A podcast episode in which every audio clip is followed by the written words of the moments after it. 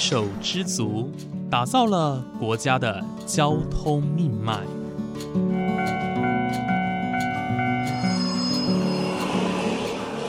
翻山越岭，运送着历史的独家记忆。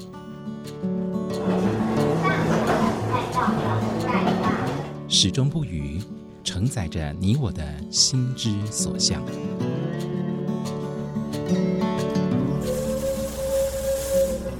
各位旅客您好，欢迎搭乘本班次列车，我是胡浩辰，欢迎来到鬼世界，让我们一起探索铁道文化，感受铁道温度，记录铁道故事。本节目由正声广播公司台中台胡浩辰制作主持，欢迎收听。我想现在听着节目的你，可能正在搭着捷运或轻轨，穿梭在城市之间，来往工作岗位、住家或学校。但在数十年前还没有捷运、轻轨的年代，台湾的中南部就有阡陌纵横的轨道和小火车，它们的功能一样载着学生通学，载着居民通勤。它们的速度不快，因此能让大家饱览田野风光。它的车厢不大，因此能让彼此的距离缩短。它没有冷气，因此打开窗户可以吹到沁凉的微风，伴随着淡淡的柴油味。它从载甘蔗变成载人，我们称呼它为糖业铁道。而那摇摇晃晃的车辆就是五分车。各位听众朋友，午安！谢谢大家在每个周五的中午十二点钟准时收听，欢迎来到鬼世界，我是主持人胡浩辰。人们常说台南的食物带有一种甜味，甚至连空气都是甜的。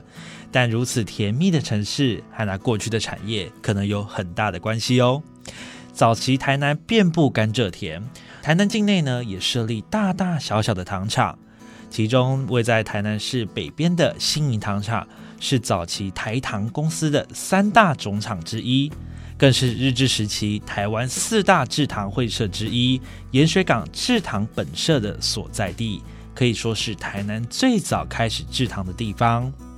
台糖公司台南区处的铁道科长叶清文，对于糖铁的历史如数家珍。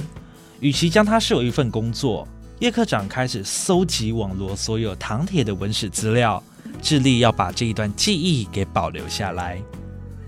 如果我们在讲到新营的糖业铁道，当然不可以忽略掉的，就是在我们诶西部地区，常常有一种产业就是制盐，盐对盐嘛，哎对盐业，嗯。哎啊，其实，在我们新营旁边呐哈比较近的就是一个布袋，对布袋，布袋当时就有一个布袋盐厂，是，然后在它所产生的盐。制好的盐要怎么运输？其实它也都是跟我们的糖铁是连接的，是，所以它制造完的盐会透过我们的糖业铁道。即使整个运输来看，在台南跟嘉义有两个盐厂，它会用到的糖业铁道分别是新营这边的，嗯，还有一个是麻豆，嗯，麻豆，对啊，但是比较大宗的是新营这边，它的盐会到我们新营糖厂的西边，那边有一个叫做。谢盐台。哦，谢盐台，对，他会在谢盐台里面去做展装，展装完以后，再利用我们糖业的铁道进到我们的西宁火车站，哦，再运输到他需要炼制的地方，就再透过纵贯线运输到别的地方。哎，对，所以一讲到大部分在我们讲到西宁糖厂的铁道，一定都会连接到我们的盐铁。西元一九零九年，台湾的第一条糖业铁道营业线正式通车。这条铁道呢，一路从新营车站向西北延伸到了嘉义的布袋，大家称呼它为布袋线。它是台湾第一条开启了糖业兼办客运的风潮。但除了甘蔗跟旅客，还有另外两种产业的原料也同样透过这条铁路运输，那就是来自布袋盐厂的盐矿。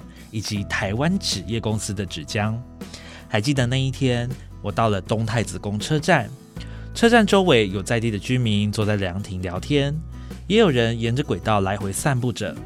那天的天气就是台南的热情，而在东太子宫车站周围种植许多树木，阴凉的树荫成了躲避艳阳的最佳选择。但阳光穿过树冠缝隙，照映在斑驳的钢轨上，显得格外耀眼。曾担任东太子宫车站站长的翁通宪先生，不仅能将布袋线的车站倒背如流，看着各式各样的货运来回在这条铁路上，更是他难忘的回忆。东太子宫站这个抓枪，一年开工期一天曾经有四十列车以上的这扎车。说四十列的车在纸，在原料。四十列的车在蔗渣。哦，蔗渣，甘蔗渣嘛。甘蔗渣，甘蔗渣就是迄个由南北本身糖厂生产生产出来的蔗渣，就全部送到主浆厂来，拿来做纸，来来造造主浆啊，造纸啊。因为蔗渣来哦，每一个线路一天可能一两百个工人哦，在这边搬运这个蔗渣。把它堆积成塔。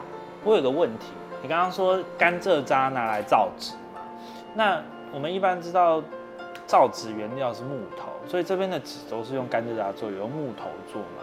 因为以前都没有用木屑，那个也不是木头，是木屑，木屑全部是进口。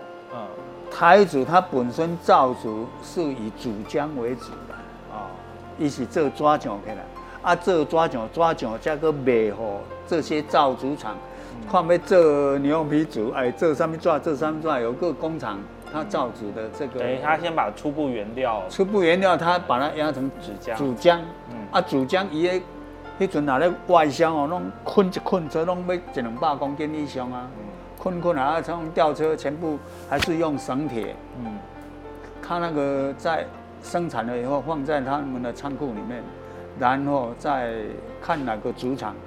再向他买，翁大哥，你可不可以形容一下那时候的甘蔗渣一天最高可以到四十辆？那像载客客运量呢？客运量的部分大是什么样的族群的人会依赖这条铁？客运量以客运量来讲呢，如果到民国五十八年已经慢慢萎缩了。哦，萎缩了，那时候就萎缩了。那个时候已经慢一一天，那个时候我记得顶多一天只有好像是早晚。学生的通勤车了，嗯，学生的通勤车是混合列车，对，混合列车它是可以拖一个五六台车，嗯，然后后面再加挂一个货运箱、货运车厢，嗯，早上就有沿线从布袋一直收收收收收，收到新营，收到新营去，啊，或是就是把学生旅客也好，全部送到新营这边来，那通勤的学生就坐到新营火车站，嗯。货运的部分可以就以布袋的专用列车，就是盐车。嗯，盐车它有散装车，也有那个那个布袋装的那个八瓦枪。布袋装的可能大部分都是食盐的。啊，食盐，食盐，吃下去的盐，吃下去的食盐，对，颗粒的盐，大一点的盐，抽盐的是就到卸盐台来卸。可能有好几种盐啊，但是他那个时候。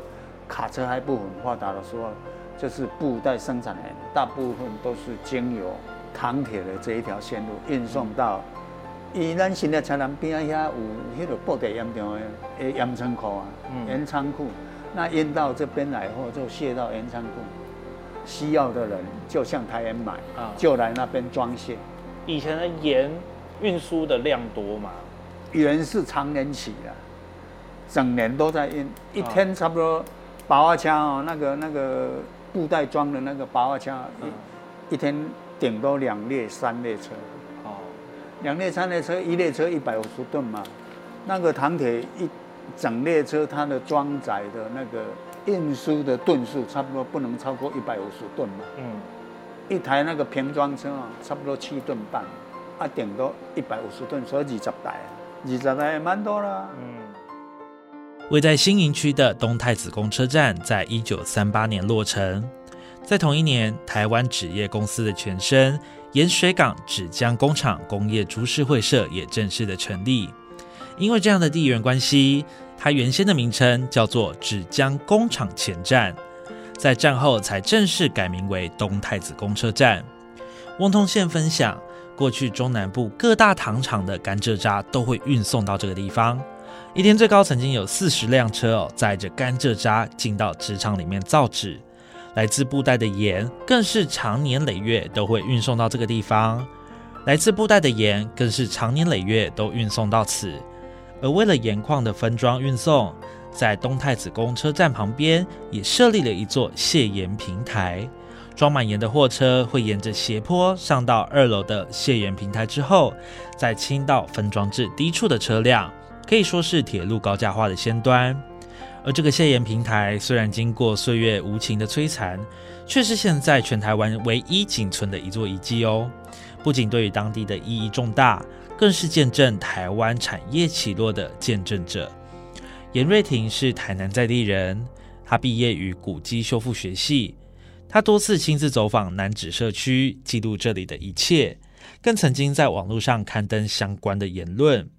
那一天，他亲自带着我从东太子公车站沿着轨道走到了谢岩平台，细数着这条铁路以及这个社区那些值得被看见的地方。我们一路从东太子公站哦，沿着轨道这样子走过来。那我们刚刚就一路上看到菜园有种葱的啦，种呃高丽菜的啦等等的。然后我们走着走着就到了，这个就是谢岩台吗？对，哇，呃，我先来形容一下这里好了。这个地方呢，大家会呃，如果沿着这个轨道呢，我们从东太子宫为起点往东边哦，沿着轨道走，就会走到谢岩台的部分。这个谢岩台很酷哦，它就是这有个斜坡。这个斜坡呢，它上面也有铺轨道，那它就是延伸到上面去。那这个前面最高处的地方，就是我们所谓的谢盐台，也就是当年呢，我们在呃分装盐啊，或者是有可能糖啊等等一些重物的时候，我们会用到的一个地方，非常特别的一个景象。对，那那这其实现代的台铁，你说要地下化要高架，那个其实都很简单。但是呢，在以前，单纯为了工业。而这样弄哦，确实是一个呃成本的考量的大工程。那在当时就肯定有哦它的这个经济价值所在，所以哦这个糖厂或是盐厂哦这些才会去出资建这些哦工业设施。是。那可惜就是说啊，到后来就是呃太平洋战争，所以呃这种产业也随之没落。嗯。那那这个谢盐海哦，它有一个。呃，非常特殊的是，它没有扶手，为没有扶手，就是为了要哦，请到这些盐矿来。那呃，这个请到的地方有一个斜坡，它的斜坡上面还是用这个特制的釉面，哦，有上釉面的这个瓷砖哦，去做这个呃滑坡。那为的当然也就是这个呃减少摩擦力，哦，让这些盐比较好倾倒。哦，就是这是一个巧思的地方。嗯，对。所以我们这个看到很像屋檐的这个东西，但过去其实它是倒倾倒盐盐巴的地方。对。但我们上面这个遮雨棚是本来就有，也是当时候就有的。那这个遮雨棚才是真正所谓的屋檐，就是当然盐这种东西怕雨水嘛。对。哦，所以就是为这个车站特别做了一个哦非常这个浩大哦然后壮观的这个。呃，敞篷这样子是，所以呃，诚如刚刚瑞婷所说的，我们可以透过当地的一些建设、古迹的建设，我们去看出这个产业当年有多么重要。因为以前这些东西，我们在经济还不发达的时候，建这些东西都是算非常巨大的成本，但我们。呃，所呃要发展的产业，它居然是能能够投入那么多成本哦，然后来做这一些像是谢岩台这种呃早期高价化的月台，那以及遮雨棚，那这些都是一个属于巨型成本的投入哦，我们就可以看得出来，其实过去盐业在当时带来的经济效益是非常的大的。这条铁路是如此的特别哦，它是台湾第一条兼办客运的糖业铁路。它是台湾少数具有多重身份、多重功能的产业铁道。它有全台湾硕果仅存的卸盐平台，但随着时间的更迭，这些产业不再兴盛，这条铁路也不再具有重要性，而这座车站也不再人声鼎沸。曾几何时，它也曾经面临拆迁和废除的命运。但南址社区的居民非常的团结，他们透过自身的力量，再度活化车站的周围。除了将车站周围摇身一变成为公园之外，也能够看见居民在轨道行经之处种植蔬菜，形成轨道菜园的特殊景象。这一切能保存至今，有赖于在地居民的凝聚力以及情感。在地文史工作团队西北文化林俊华是这么说的：在我们代为管理这边之前，它其实已经经过社区的重新整修过，嗯，粉刷过一遍，所以你会看到它的颜色配色跟以前传统的配色是有所区别的。是，对。但在我们接手之后呢，我们是有想要把它慢慢复原成旧旧式的那个传统样貌。那我们在这边的话，目前。有做的部分，第一个是上面的展览啊，你会看到上面有一一张一张的，那是我们用自己弄花成本下去弄出来的那个一些相关资料，是。哦，在上面摆在上面策展这样子，然后还有这个所谓台南四百年的活动，再加上我们这边看到的这个所谓的平板车的维修，哦，它以前的时候就像我们刚刚开始前所讲到的，您看到的这个哦，它以前就是。差不多就是这个程度，然后我就用我自己学过的木工加铁工，稍微给它做一下呃规划，然后再画线，然后把它跟一些工作伙伴们就把它两台车修一修，修修起来就变成现在这个样子。对，它其实我刚刚看到还蛮讶异，就是因为它是可以来回推动的嘛，它就是在我们的轨道上面是可以来回推动的。林俊华是在地的台南人。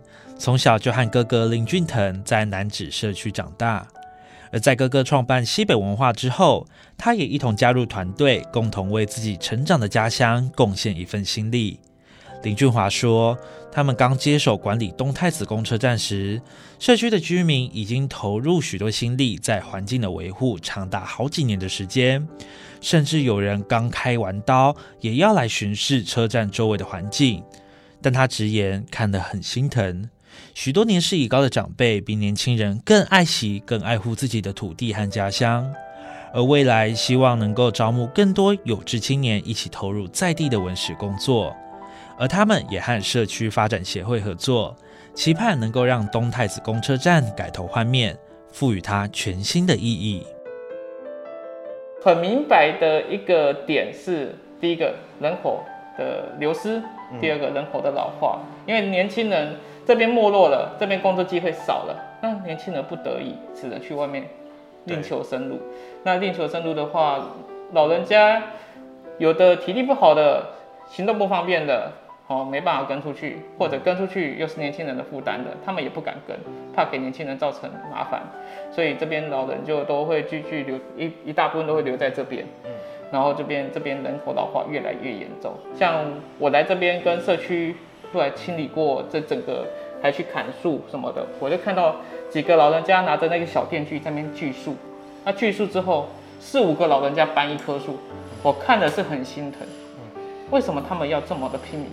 他们都已经九十岁了，八九十岁了，看了我就觉得这么干的啊！哦，来一来讲，为什么阮这少年的各地的爱好赢赢家的老伙啊，安尼无伊？啊，尹哥阿北当票款呢？好，这是最直观的一个问题。呃，刚刚提到的这个，你你你所形容的娃娃这边的老人家，其实对于这份社区还是保有一份情感，他们愿意为社区付出，只是说他们已经年迈了，或者是说他们渐渐的体力不像从前了。那呃，关于这个部分哦，你有问过他们说，他们对于这个地方，他们的情感？或者说他们的凝聚力、向心力，或者说他们愿意为社区付出这些事情背后原因，呃，能跟我们分享一下？嗯，我在这边也跟一些老人家都聊过，哦，包含这边我们刚接接手的时候，天天的下午在这边来回走个五六趟。嗯，为什么走这五六趟？因为就是要遇这边，这边会有人在这边种种菜。对，那种菜的就是那些老人家嘛，然后就跟他们大概的聊了一下。那有的是说。因为他们儿女也不在，孙子也不在，那他们整天在家也不晓得干嘛，无聊，所以出来做。还有的是说，如果他们没做，又没年轻人做，那谁来维护？他们放不下这些曾经的回忆，嗯，他们想要让它保留保存，可是没有人可以帮他们做，他们只好硬着头皮出来做。甚至我有遇到，他是刚开完刀，哦，刚开完刀第三天就直接过来，天哪！对，他还坐着轮椅就过来了，是，那他就是坚持说他要一定要过来再来看一下他的菜园，再来看一下这个地方，对，所以其实。当地社区的长辈对于这个地方是感情非常非常深厚的。对对对对对。那我想请问一下哦，因为你们公司成立的这些年来哦，嗯，算是也是投入呃男子社区，好，包括东太子公车站、谢延平台等等哦这些地方的一些维护跟经营。是。那你们透过什么样的方式，我们来来协助社区去呃可能改善？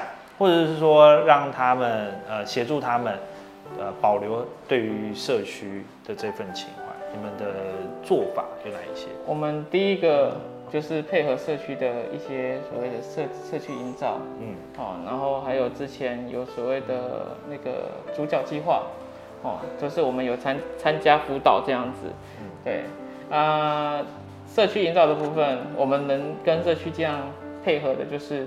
呃，社区他们希望有他们的方式，那我们就配合使用他们的方式之外，我们并且把那个社区营造的大部就是大部分的资金，通通是回到社区内这样子，然后并且办的活动也都是跟这边传统技艺比较有关的，比如说像我刚刚所说到的造纸，哦，那甚至有削甘蔗、榨甘蔗汁那些有的一些他们。